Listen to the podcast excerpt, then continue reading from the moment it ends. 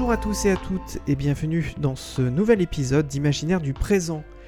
Je mets l'accent dans ce nouvel épisode sur une publication euh, signée Didier Fassin, publication qui s'intitule La société qui vient aux éditions du Seuil, qui traite justement des imaginaires contemporains, de l'état de la société euh, française tel qu'il est en train d'advenir et qui existe déjà, Didier Fassin, directeur d'études à l'école des hautes études en sciences sociales, il a récemment publié au seuil Punir une passion contemporaine, la vie, mode d'emploi critique et les mondes de la santé publique. Pour le présent projet, il a réuni 67 autrices et auteurs de renom en sciences politiques, économie, droit, histoire, sociologie, anthropologie, géographie, démographie, philosophie et littérature. Je cite un extrait qu'il a écrit pour euh, l'avant-propos de ce livre qui s'intitule La société qui vient. La banalisation du mot crise et de ce qu'il est censé décrire est du reste paradoxale, dans la mesure où une crise est une rupture dans l'ordre normal des choses, que peut signifier la normalisation du langage de la crise. La crise serait-elle une nouvelle normalité? Mais au-delà de ce paradoxe, l'histoire et la sociologie invitent à la prudence, le discours de la crise ne scande-t-il pas tout le cours du XXe siècle de Paul Valéry à Junger Habermas en passant par Edmond Husserl Le présentisme ne menace-t-il pas alors l'analyse téméraire du monde contemporain? En d'autres termes, l'inflation du lexique de la crise est-elle avant tout un effet de représentation ou bien est-elle un reflet de la réalité? Et du reste, peut-on complètement séparer l'un de l'autre? L'argument de ce livre est cependant qu'il existe bien une singularité du moment présent comme moment critique et qu'il y a des spécificités à la situation nationale française. Parler de moment critique, c'est donc, en revenant de l'étymologie grecque commune des deux mots crise et critique, se placer dans un temps court où un diagnostic doit être établi au sujet d'une situation inquiétante, où un jugement doit être porté face à une alternative menaçante, où une décision doit être prise à l'instant du danger. Le préoccupant affaiblissement de la démocratie, considéré non comme un paradigme abstrait mais comme un fait empirique, constitue une menace que les leçons du passé invitent à prendre au sérieux. Le réchauffement climatique et les exils forcés appellent des réponses urgentes et responsables qu'on ne peut plus différer sans risque. Le traitement des minorités ethno-raciales et religieuses et des études de sciences humaines qui leur sont consacrées est un enjeu majeur pour la communauté des citoyens et la reconnaissance de leur diversité. On voit bien la différence qu'on peut établir entre crise et moment critique. La première correspond à une situation, le second correspond à une temporalité. L'une tend à provoquer la sidération, l'autre rend l'action nécessaire, de surcroît, le moment critique ne préjuge pas de la prééminence d'une crise particulière. Les luttes menées par les minorités visibles d'une part et par les femmes d'autre part, l'intersectionnalité venant jeter un pont entre les deux, ont fait reconnaître des inégalités, des discriminations, des humiliations, mais aussi des fiertés, des émancipations, des identités en devenir que les représentations dominantes obscurcissaient ou occultaient. Enfin, chercheuses et chercheurs, par la production de données et d'analyses, par la mobilisation de l'histoire et de la sociologie, ont également contribué à la compréhension des situations critiques, évitant leur simplification par le savoir spontané et leur biais à travers les interprétations partisanes. Voilà, c'était l'extrait de l'avant-propos de la publication La société qui vient, sous la direction de Didier Fassin aux éditions du Seuil. Imaginaire du présent. Cyril Paquette. Avant la grande interview avec l'artiste, le compositeur de musique Tyson, je vous propose un petit tour de table des chroniqueurs qui vont se succéder au cours de ce podcast. Et on commence avec vous, Jérémy de Tessier, avec la chronique 1848 au fil de la parole. Quel est le personnage historique que vous nous présentez tout à l'heure? Bonjour Cyril, je suis heureux de vous retrouver. On est en février, février 2022. Et vous savez, les tensions qui déchirent la France, qui déchirent l'Europe, eh bien, en février 1848, ces tensions, elles étaient là. Et elles ont abouti ce mois-là à une véritable explosion, une explosion démocratique à Paris, en France. C'est le printemps des peuples qui va toucher l'entièreté de l'Europe et remettre en cause le fragile équilibre de ce continent. Un homme va incarner la révolution de février 1848, l'écrivain Alphonse de Lamartine. Je vous propose d'entendre ce mois-ci son discours à l'hôtel de ville, prononcé donc le 25 février, une adresse au peuple contre le drapeau rouge et pour le drapeau tricolore. Alors on en pense ce qu'on veut, mais dans ce court extrait, Lamartine dresse une certaine idée de la France. Bonjour Mathéo Michelet. Bonjour Cyril. Dans première séance, vous rendez hommage à un grand acteur français. Euh, oui, donc pour première séance, j'ai souhaité rendre hommage à Gaspard Huliel, tristement disparu le 19 janvier dernier. Et euh, c'est pourquoi ce sera le sujet principal euh, de ma chronique. Et vous, Tom Bouchardon, notre spécialiste du théâtre contemporain, quel est le sujet que vous présentez dans La coulisse tout à l'heure? Ce mois-ci, on va parler de l'ultra-réalisme au théâtre, ou comment la fiction et la réalité se mêlent dans un amalgame de sentiments. Je n'en dis pas plus, mais sachez que l'on va parler du spectacle Une mort dans la famille, de et mis en scène par Alexander Zeldin. Merci à tous les trois. On vous retrouve tout à l'heure après la grande interview.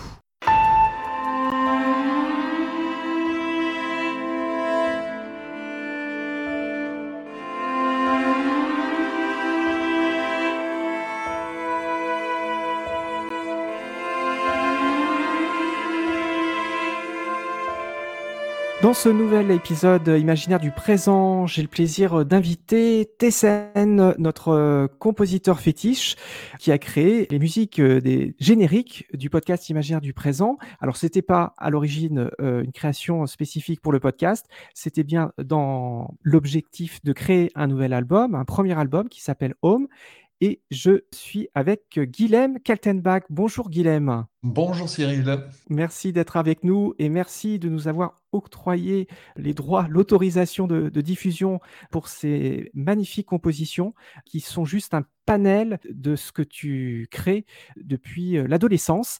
J'ai vu dans la biographie que tu t'es initié au piano dès l'âge de 6 ans auprès de ton père, puis dans divers conservatoires à Paris et en province plusieurs instruments, euh, la guitare, la flûte traversière et le violon. Il y a aussi une passion pour le cinéma et le théâtre, une formation que tu as obtenue d'acteur à Paris en 2007.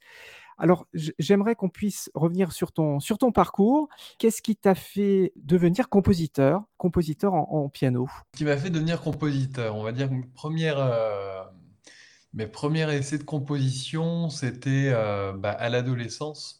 Justement, quand j'ai arrêté, euh, décidé d'arrêter de prendre des cours de piano, j'en avais marre du, système euh, académique et, de, et des écoles de musique, etc. Et je suis rentré chez moi un soir et j'ai annoncé à ma mère que je voulais arrêter l'école.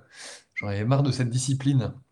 Mais par contre, ça voulait pas dire que je voulais arrêter la musique et le piano. Et je m'en suis rendu compte parce que euh, malgré le fait que je n'ai plus de cours, je me mettais très souvent devant mon, instrument. Et puisque je n'avais plus de, de partitions à jouer et, euh, et d'intérêt dans les partitions, et ben, j'ai commencé à improviser. J'ai commencé à poser mes doigts sur les touches et à, et à trouver mes, mes propres mélodies, ma propre musique. Et c'est là où j'ai commencé à, voilà, à, écrire, euh, enfin écrire, c'est un grand mot. Je les avais dans la tête, je les écrivais pas sur le papier. En tout cas, euh, à improviser sur le piano et puis à, formuler quelques, quelques premiers morceaux. Ça, ça a été vraiment les prémices de l'improvisation et de, et de la composition musicale. Est-ce qu'on peut revenir sur euh, tes inspirations musicales, tes coups de cœur musicaux? J'ai lu quelque part qu'il y avait Nina Simone. Il y, a, pas mal de compositeurs de jazz. Ouais, ouais, ouais, le jazz est, est, très présent euh, dans ma vie. Euh, mais, euh, mais il arrivait sur le tard. C'était d'abord la musique classique par le biais de, de ma famille. Vivaldi du côté de, de ma mère, Johann Sébastien Bach du côté de mon père. Et mmh. enfin, les, leurs deux compositeurs phares. Et il y avait beaucoup, beaucoup de musique classique à la maison. En fait, est venu, est venu après, au moment où justement j'ai commencé à voyager j'ai commencé à, m'intéresser à d'autres formes de musique et, euh, à cette liberté qu'offre le jazz dans l'improvisation. et j'ai pu réunir un petit peu mes deux, mes deux pendants, c'est-à-dire le, ma, mon envie de, liberté dans la musique et, d'improvisateur, et l'envie de jouer avec les, autres voilà, de ne plus euh, jouer tout seul devant mon piano, mais de, m'intégrer au sein de d'autres groupes de Mhm. Permet ça, permet cette facilité, cette simplicité euh, de se réunir, qu'on se connaisse ou pas, et, euh, de pouvoir improviser ensemble. Alors c'est vrai que ce double aspect euh, carrière en solo et carrière en groupe, on le retrouve actuellement et depuis ces dernières années, puisqu'il y a Tessen, l'artiste autonome indépendant, avec ses propres euh, compositions, d'ailleurs fortement marqué par une influence électronique, euh, et c'est pour ça que tu as obtenu le prix BPM Contest en 2021, donc qui est organisé par la team du label Egoist Records avec euh, des, des live streams sur Clubbing TV. Et du 27 au 9 octobre 2021, eh bien, tu faisais partie des, des trois lauréats euh, qui ont été euh, sélectionnés sur ce, sur ce grand concours. Et c'est grâce à ce concours d'ailleurs que j'ai pu te, te connaître. Et il y a aussi Goodbye Jupiter, qui est vraiment le, groupe de trio dans lequel tu, tu es très, très, très investi. Et tu, je crois que tu es le, le compositeur du groupe Goodbye Jupiter. Première illustration euh, musicale avec un extrait de l'album Home, avec une composition donc, qui s'appelle Silent Spring. Et on reviendra un petit peu plus tard sur tes sources d'inspiration. Merci Tezen, à tout de suite.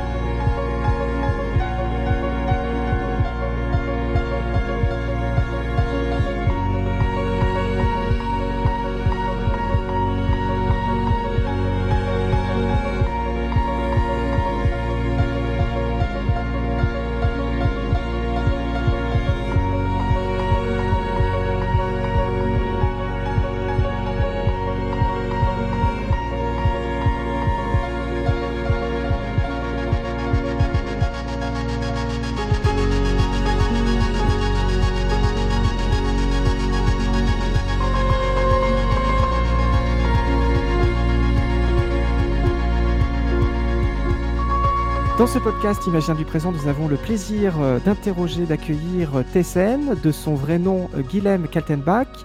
Nous écoutions un extrait de l'album Home sorti en 2020, Silent Spring.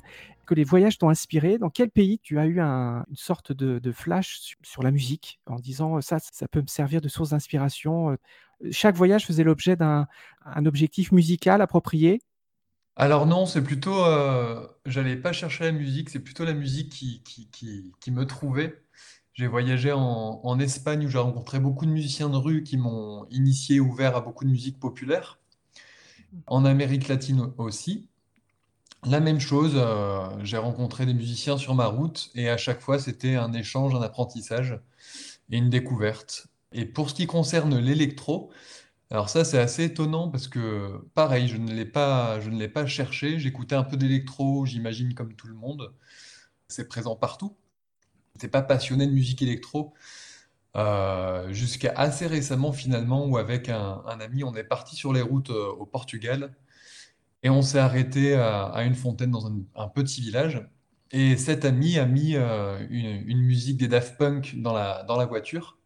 Et à ce moment-là, je ne sais pas pourquoi, il, s'est passé quelque chose. Voilà, c'était euh, Veridis Quo des Daft Punk et ça m'a ouvert, euh, ça m'a ouvert quelque chose en me disant tiens, tiens, tiens, cette musique, elle est hyper intéressante, elle m'a énormément touché sur le moment.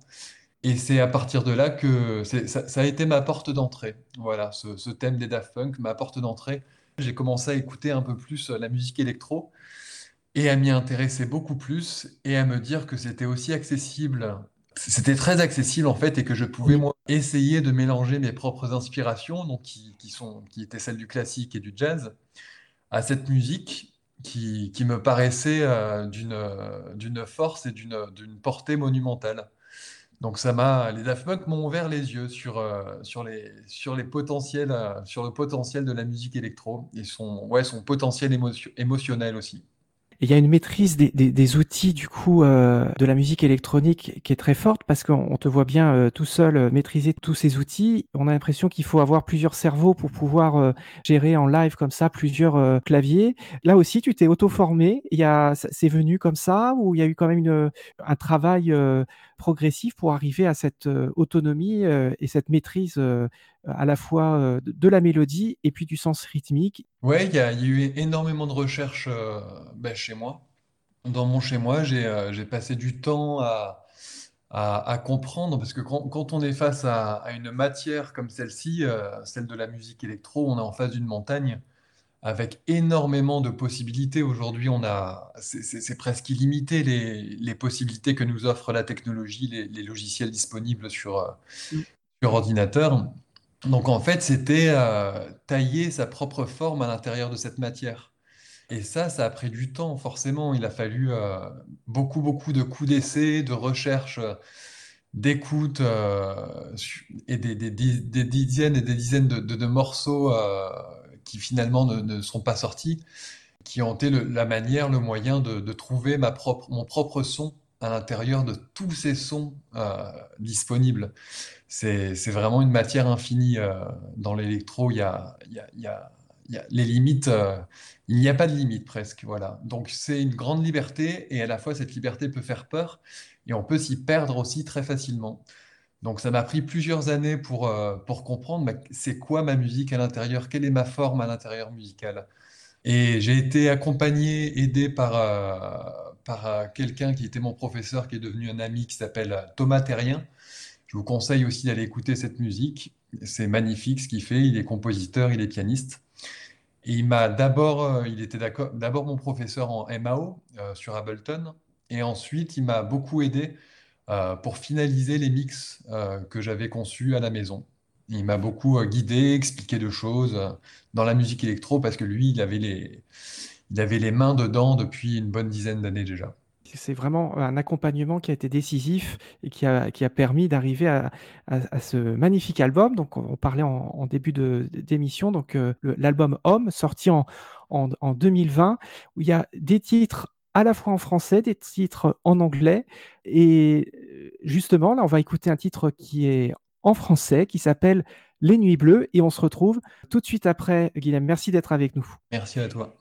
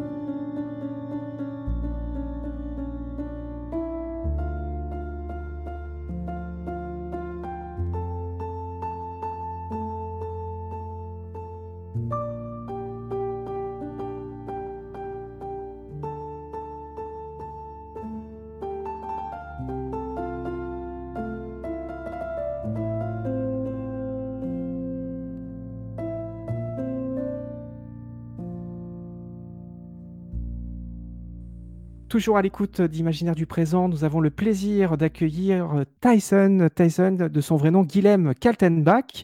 Nous écoutions à l'instant le titre Lénie Bleu, extrait de l'album Home.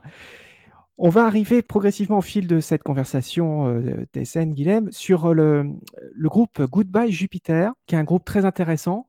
Il y a un trio, trio de musiciens qui t'accompagnent. Il y a Arnaud Bonnet, il y a Anna Al Caroussi. Ce trio est magnifique. Il, fait souvent des tournées les, étés. Il était même en concert, je crois, à la Maison de la Terre en décembre 2021. C'est bien ça? Alors, à Paris, c'était, euh, on a joué au Sunside en, septembre et à la Bellevilloise en novembre. Et euh, la Maison de la Terre, c'est un très joli euh, lieu de concert près de, près de Toulouse. Et, j'ajoute, Cyril, entre parenthèses, que aujourd'hui, euh, Hannah Al-Harouzi a quitté le groupe parce qu'elle a, elle a opéré un petit changement de vie. Elle, elle est allée s'installer dans la nature, dans le Lot. Donc, du coup, la nouvelle violonciste s'appelle Marion Tiberge. Ah, c'est bien d'avoir cette actualité-là. Ça fait partie de, la vie, de l'évolution euh, des groupes. Et, c'est tant mieux, mais vous êtes toujours, euh, toujours trois. Dans l'actualité euh, récente du groupe Goodbye Jupiter, il y a eu des enregistrements de plusieurs titres en 2021 à l'abbatiale de Saint-Chinian. Est-ce que tu peux nous expliquer pourquoi avoir choisi une abbatiale en lieu de studio d'enregistrement? Alors, c'était pour, euh, Tyson. Tu as raison aussi, pardon. En fait, nous avons enregistré euh, un clip pour Tyson et un clip pour Goodbye Jupiter. Voilà. Donc, tu, as, tu, tu avais raison, Cyril. Nous avons enregistré un clip dans l'abbatiale de Saint-Chinian en, quatuor euh, qui s'appelle Prélude ce choix de, lieu où il y a de la spiritualité, il s'est fait comment? C'est parce qu'il y a une programmation inhérente au lieu? Vous avez été invité ou c'est vous qui avez choisi d'y aller? Comment ça s'est passé, ce séjour, cette résidence, on pourrait presque dire, à l'abbatiale Saint-Chinian. Et où elle se trouve, cette abbaye, en France? Et euh, elle se trouve dans, l'Hérault, au nord de Montpellier, voilà, à Saint-Chinian, comme son nom l'indique. Et euh, euh, ils organisent un deux festivals, un festival autour de la musique classique et un festival autour du jazz, en mois de juin, juillet et en septembre pour le jazz. Et nous avons été sélectionnés pour, jouer euh, dans ce festival. Et nous avons donc rencontré euh, ce lieu qui est l'abbatiale de Saint-Chinian, ce très beau piano qui est mis à disposition par, euh, un des habitants de, de Saint-Chinian, un très beau Yamaha très beau piano à queue. Et en voyant ce, lieu, j'ai simplement proposé aux, organisateurs si on pouvait revenir et tourner des clips dans, dans ce lieu. Pourquoi? Parce que l'espace est très beau et surtout l'acoustique est très belle. Moi, j'aime beaucoup euh, le son euh, et la réverbération du son naturel. Et euh, du coup, naturellement, on s'est dit, revenons ici tourner des clips avec cet espace et ce beau son. C'est vrai que le rapport à l'image est, important. On, le disait en, début d'émission, tu as eu une formation d'acteur. Il y a eu cet attrait pour le théâtre et le, cinéma aussi à un moment donné dans ta vie, parce que les, musiques sont très illustratives, c'est-à-dire qu'elles amènent un imaginaire euh, visuel très très fort et on, sent un attrait pour, le cinéma au travers de tes musiques parce qu'elles amènent justement une, visualisation, une sorte de... On voit très facilement des images de, de films alors peut-être du film de sa vie, du film de prochains films. Enfin, cet attrait pour le, cinéma, il est, il est, très fort chez toi aussi, je crois. Tout à fait, ouais. J'ai toujours imaginé, bah, le monde se, se, traduit énormément en images. Qu'on ouvre les yeux ou qu'on les ferme, il y a toujours des images qui défilent à l'intérieur de nous. Et le cinéma n'a été finalement que l'extériorisation de, quelque chose qui existait déjà avant notre cinéma intérieur, qui existe depuis que, j'imagine, l'humanité a accès à, son propre imaginaire. Et pour moi, évidemment, la musique, euh, la musique est, euh, est, liée très intimement à, l'image. Déjà parce que j'adore euh, le cinéma, c'était aussi une de mes grandes passions. J'ai réalisé quelques courts-métrages. En fait, ils sont restés dans un tiroir, ces courts-métrages. Et après, c'était un moment dans ma vie entre 20 et 30 ans où je bougeais énormément et euh, j'allais au bout des choses, mais euh, quand elles étaient formulées, et ben, je passais à une autre sans vouloir les exploiter ou les montrer. Mmh. Et ce que j'ai cessé de faire aujourd'hui, c'est-à-dire que maintenant je vais au bout des choses et je les, j'ai envie de les diffuser, de les partager avec le monde qui m'entoure. Mais le cinéma, oui, ça m'a, ça, a été euh, très prégnant dans ma vie et je composais aussi pour ces courts-métrages. J'ai commencé aussi à composer des musiques pour ces courts-métrages. Aujourd'hui, il ne reste que la musique et les images. pour moi, comme tu disais tout à l'heure, c'est le film de ma vie, le film de nos vies qui peuvent tout à fait se projeter dans la musique, avec ou pas projection d'images réelles sur un mur ou sur l'écran blanc à l'intérieur qui nous habite ce que je propose, c'est qu'on puisse enchaîner sur euh, une illustration euh, en musique de, de l'album Silk Paper de Goodbye Jupiter, qui est sorti en, 2020. Et c'est le titre euh, The Bridge, donc le pont en, français. Là, j'ai lu aussi que c'était une inspiration vraiment sur un. Cette musique est venue en, face à un pont, véritablement, une fin de journée d'hiver. Tout à fait, ouais, à Toulouse à Toulouse. Eh bien, on va écouter ce, magnifique morceau, vraiment très, très imagé, très, très, très branché sur l'imaginaire. On se retrouve tout de suite après.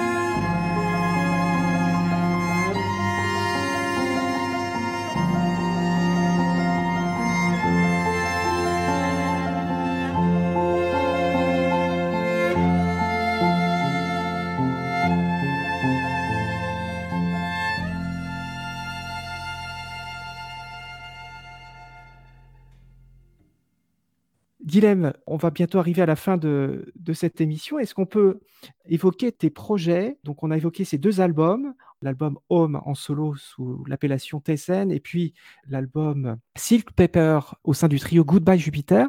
Euh, est-ce qu'il y a des, projets de nouveaux albums, de nouvelles compositions euh, sur l'année 2022 Tout à fait. Il y a un projet pour euh, un album pour, pour chacun de mes projets, Tyson et Goodbye Jupiter. Donc avec Tyson, euh, l'album euh, sera prêt en automne 2022, au même titre que Goodbye Jupiter. D'ailleurs, on va les sortir euh, plus ou moins en, même temps. Mhm. Pour Tyson, je serai accompagné de, du label Egoist Records, avec lequel on va commencer une collaboration. Et avec Goodbye Jupiter, euh, j'ai étoffé, euh, j'ai étoffé l'orchestration, puisque un peu plus de la moitié de l'album, on sera en septior. Donc le, du trio au septior. Le trio restera un peu la, le, noyau, le noyau avec lequel on tournera mais on pourra aussi euh, proposer des formules en septior parce que j'avais très très envie de composer pour beaucoup plus de cordes que simplement, euh, que simplement un violoncelle et, un violon. J'avais envie d'étoffer euh, d'étoffer et de, et de me chercher dans des compositions plus, plus ambitieuses avec plus de musiciens sur scène. On a hâte d'écouter ces, ces deux, deux œuvres complémentaires, puisque ce qui est, tu dis, ça, sort en même temps, c'est tout à fait complémentaire. Ça va être encore d'une grande beauté. Est-ce qu'il y a la, volonté de, à un moment donné, d'être contacté par un, cinéaste qui, serait intéressé par, par tes musiques? Tu serais très intéressé sur ce genre de coopération artistique? Tout à fait, ouais. C'est quelque chose, j'imagine, qui va un jour arriver. Je ne, je ne mmh. cours pas après, je me dis que les choses arrivent euh, quand elles doivent, euh, quand elles doivent tomber. Mais, euh, mais bien sûr, moi, je serais très intéressé de mettre mes compositions au service d'un film qui porte des valeurs, qui porte un message.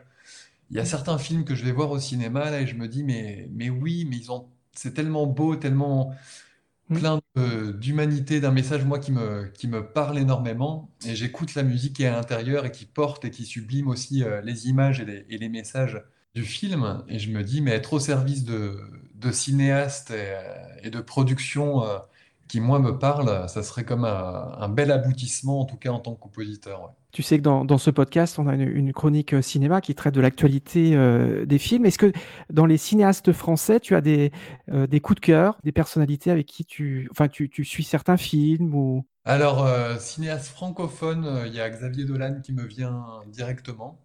C'est un, cinéaste que j'aime beaucoup, qui prend des risques, qui est toujours fidèle à, quelque chose, qui se laisse pas avoir par par un quelconque format qui pourrait donner son.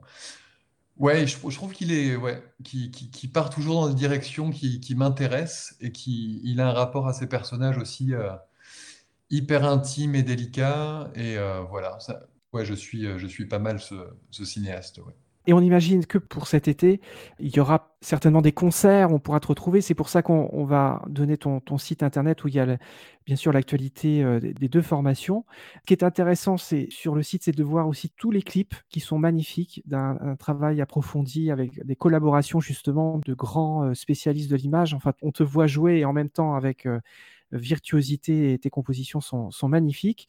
Je rappelle à nos auditeurs, donc tu as la gentillesse de nous prêter euh, trois titres euh, qui illustrent le, tu vois, le, la thématique des imaginaires au travers des arts. Je rappelle donc Tempus Fugit pour le générique principal du podcast, Whispering pour le générique de la chronique 1848 au fil de la parole, présenté par Jérémy de Tessier, et puis Unreachable, qui est le générique de la chronique qui traite du théâtre contemporain et son actualité et ses enjeux, qui s'appelle La coulisse, présenté par Tom Bouchardon. On est vraiment très content d'avoir pu euh, t'interroger. Tu es notre grand coup de cœur euh, de compositeur. On adore ce que tu fais. On te souhaite plein, plein, plein de bonnes choses pour, euh, la suite et de belles coopérations et puis, et puis une reconnaissance que tu mérites très rapide. Merci beaucoup. Euh, d'avoir été avec nous, euh, Guilhem. Guilhem, euh, on va rappeler le site sur lequel on peut retrouver ton actualité. Donc, c'est www.tcen.org. Et bien sûr, tout est détaillé dans le texte descriptif du podcast. Merci beaucoup d'avoir été avec nous, Guilhem Kaltenbach. Merci à toi. Imaginaire du présent, le podcast au format radio.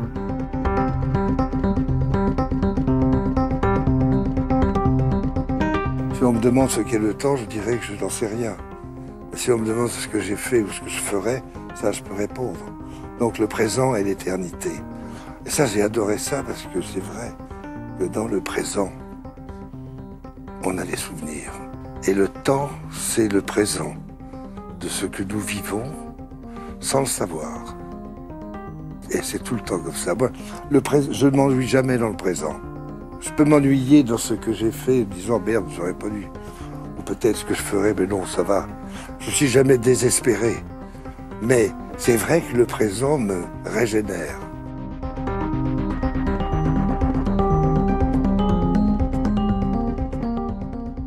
Vous êtes toujours à l'écoute d'imaginaires du présent. Continuons avec des imaginaires peut-être moins présents, mais liés à des enjeux sociaux historiques toujours contemporains. Jérémy de Tessier, vous incarnez Alphonse de Lamartine sous sa casquette de député dans un discours enflammé prononcé un certain mois de février 1848.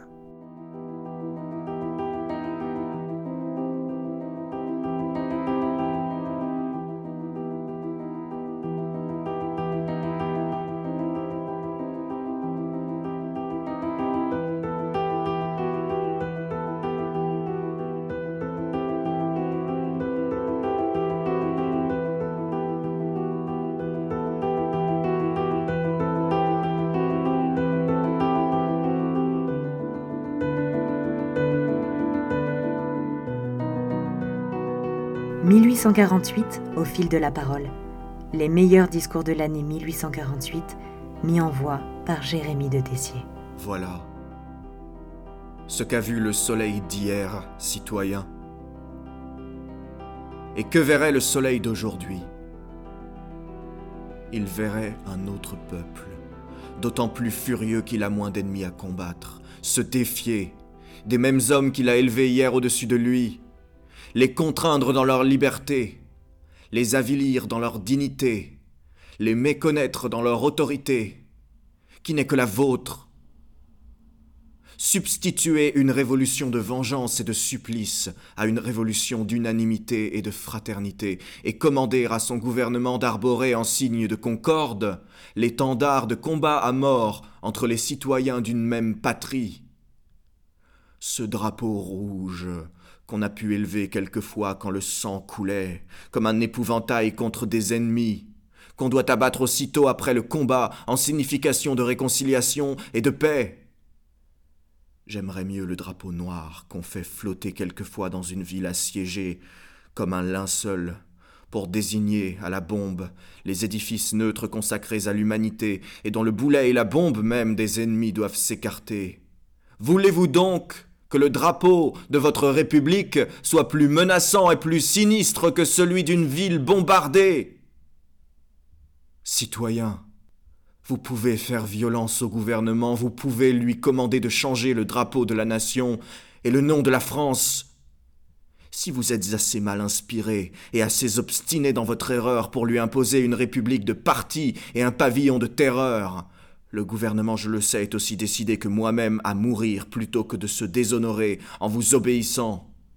Quant à moi, jamais ma main ne signera ce décret. Je repousserai jusqu'à la mort ce drapeau de sang, et vous devez le répudier plus que moi, car le drapeau rouge que vous rapportez n'a jamais fait que le tour du champ de Mars, traîné dans le sang du peuple en 91 et en 93. Et le drapeau tricolore a fait le tour du monde, avec le nom, la gloire et la liberté de la patrie.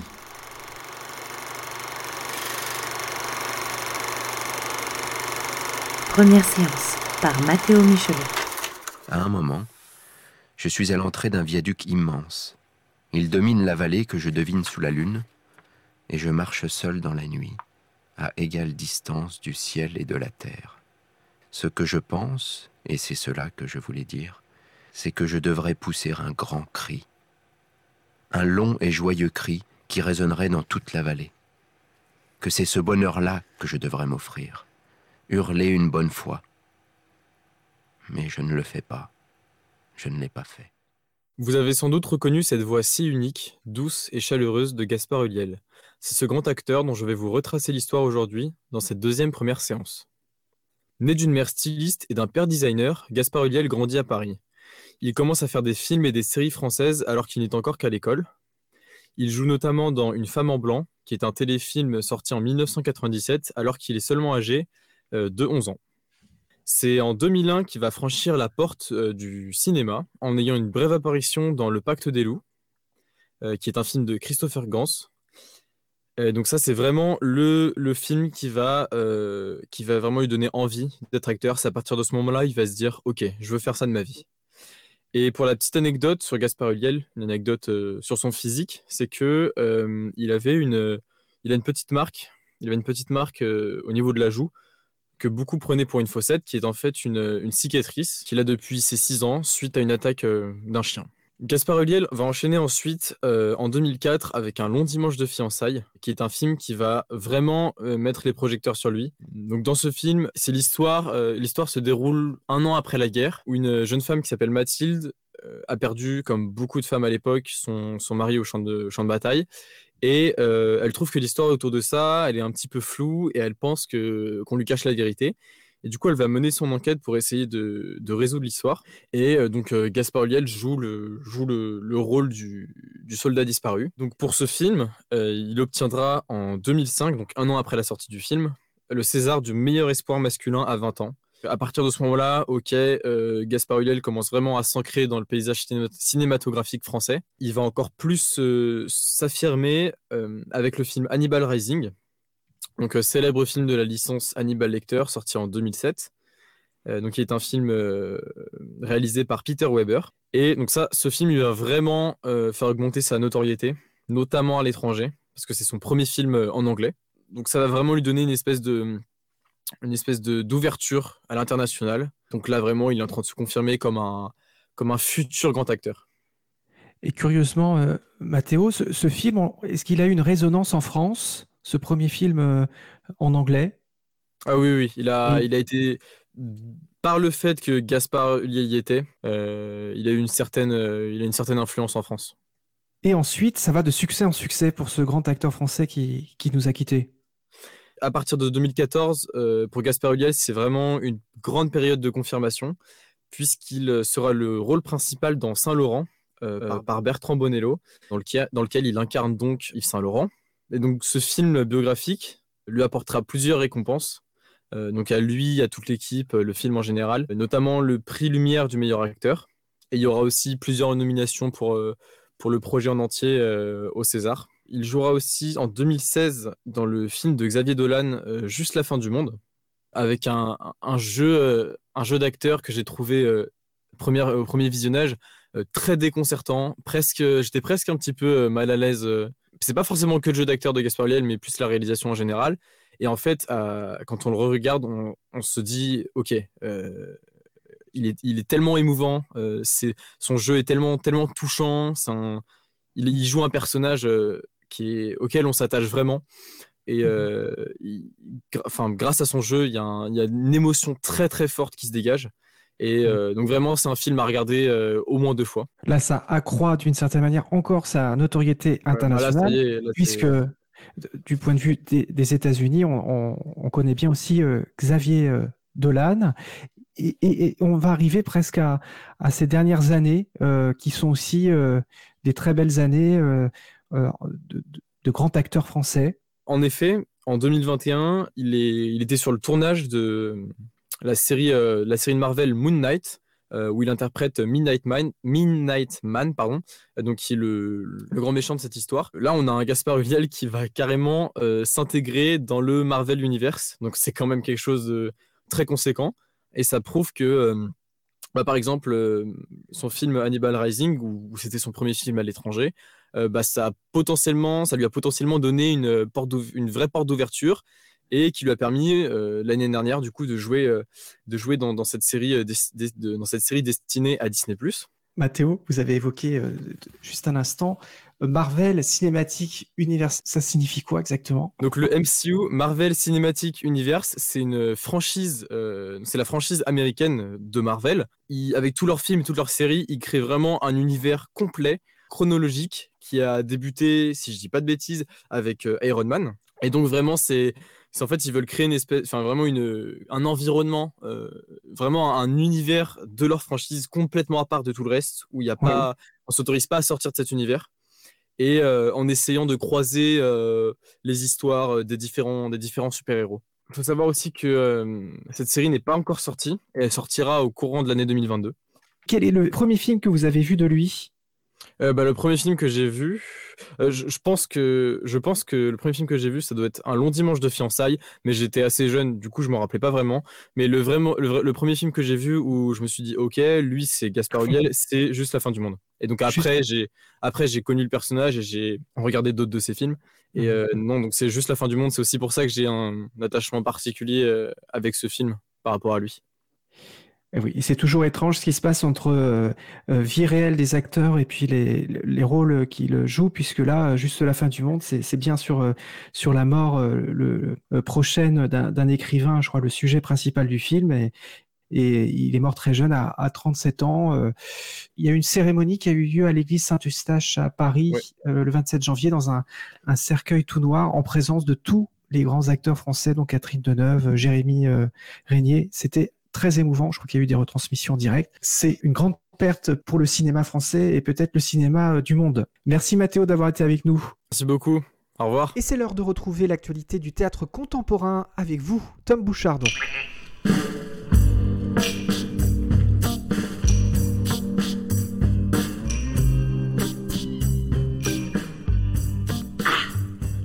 méchante. Je m'en vais faire une œuvre agréable à tout l'univers.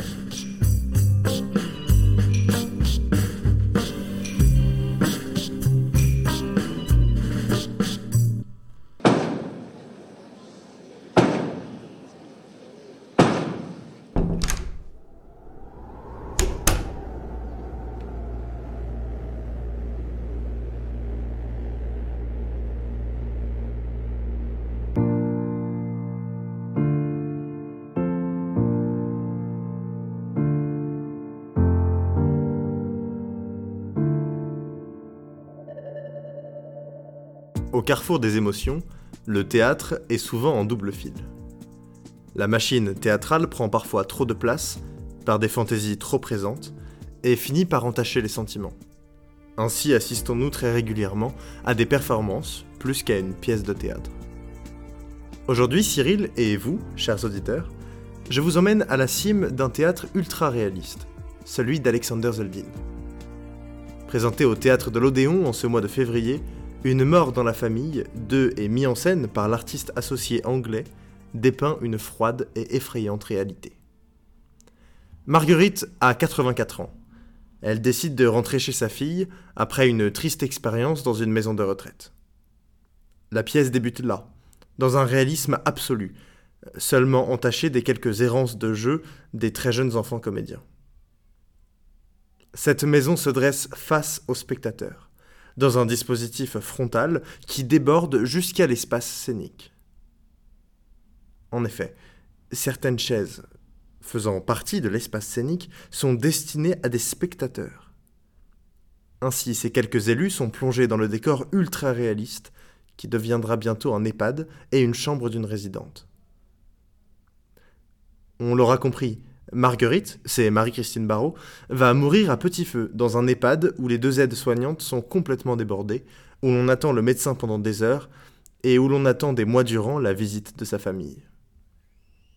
Voilà pour les faits, le synopsis de cette pièce d'Alexander Zeldin.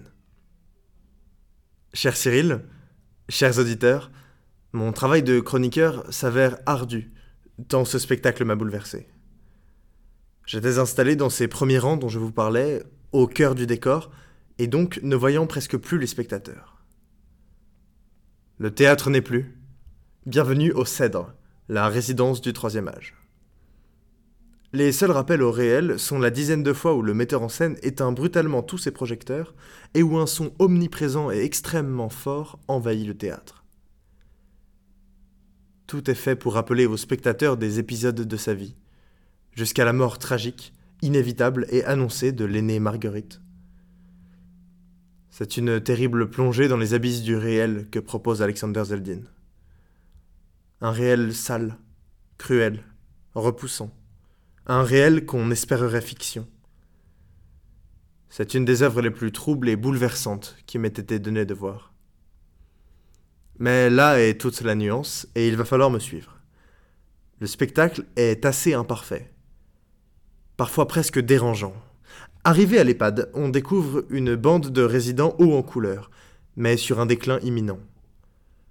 Beaucoup mourront au fur et à mesure du spectacle, mais lorsque l'on sait que beaucoup de comédiens sont amateurs, un certain malaise s'installe. Sont-ils comédiens? Ou sont-ils vraiment malades? Lorsque l'un des comédiens âgés se met littéralement à nu, tremblant et manquant de tomber, un frisson de gêne parcourt la salle des ateliers Berthier. Et puis, il y a là un véritable problème, l'absence d'espoir, voire la complaisance de la décrépitude. Le spectacle, malgré de rares incartades humoristiques, est sombre et cliniquement réaliste. L'EHPAD est un mouroir. Aucune échappatoire, rien. Le metteur en scène jette ses personnages au plateau, en sachant pertinemment qu'il ne pourra en relever qu'une partie. Alors bien sûr, le spectacle est un tire-larme, mais c'est presque trop facile. Tout y est. Et c'est d'ailleurs un mérite qu'il faut accorder à Zeldin, digne héritier de Diderot. Tout est incroyablement réaliste, vraisemblable, vrai. Mais une fois atteint cette précision presque scientifique, dont on ne doute pas une seconde de la difficulté d'obtention, il ne reste plus beaucoup de matière théâtrale. Il y a effectivement une mort dans la famille, et pas beaucoup plus. Enfin si, on évoquera le surmenage de ces équipes médicales, la perdition d'une mère de famille bloquée entre deux générations, mais la limite est vite atteinte. Là peut-être, avez-vous compris la non-cohérence de mes propos? Je suis tiraillé entre mon œil critique et mon œil affectif, au sens des émotions qui traversent un spectateur. Rassembler les deux pour obtenir une seule image cohérente est ici tâche ardue, si ce n'est impossible. Quoi qu'il advienne, la recherche de Zeldin interroge un théâtre contemporain qui n'est pas avare de subterfuges et autres artifices pour détourner le spectateur du réel. Ici, le monde présent est omniprésent et vient presque perturbé par sa ressemblance clinique. Les amoureux du Pont des Arts sont passés à autre chose. Leur cadenas tient toujours, mais Alexander Zeldin vient nous rappeler qu'un jour le pont entier tombera. Il y a une mort dans la famille, et il veut vous montrer l'exact déroulé de cette mort. Un parti pris qui ne peut laisser indifférent. Au mois prochain, Tom Bouchardon, merci à tous. C'est la fin de ce nouvel imaginaire du présent. Merci d'avoir suivi ce podcast. On se retrouve le mois prochain pour de nouveaux imaginaires. D'ici là, faites de beaux rêves. Salut, je suis Tyson, le compositeur des génériques du podcast Imaginaire du présent. Vous pouvez retrouver toute mon actualité sur tyson.org. À bientôt. Bonjour, je suis Mathilde Mire, comédienne et la voix des annonces d'Imaginaire du présent. Pour un projet artistique, audio ou audiovisuel, N'hésitez pas à découvrir mon parcours et à me contacter via mon site www.mire-mathilde-comédienne.com. À bientôt.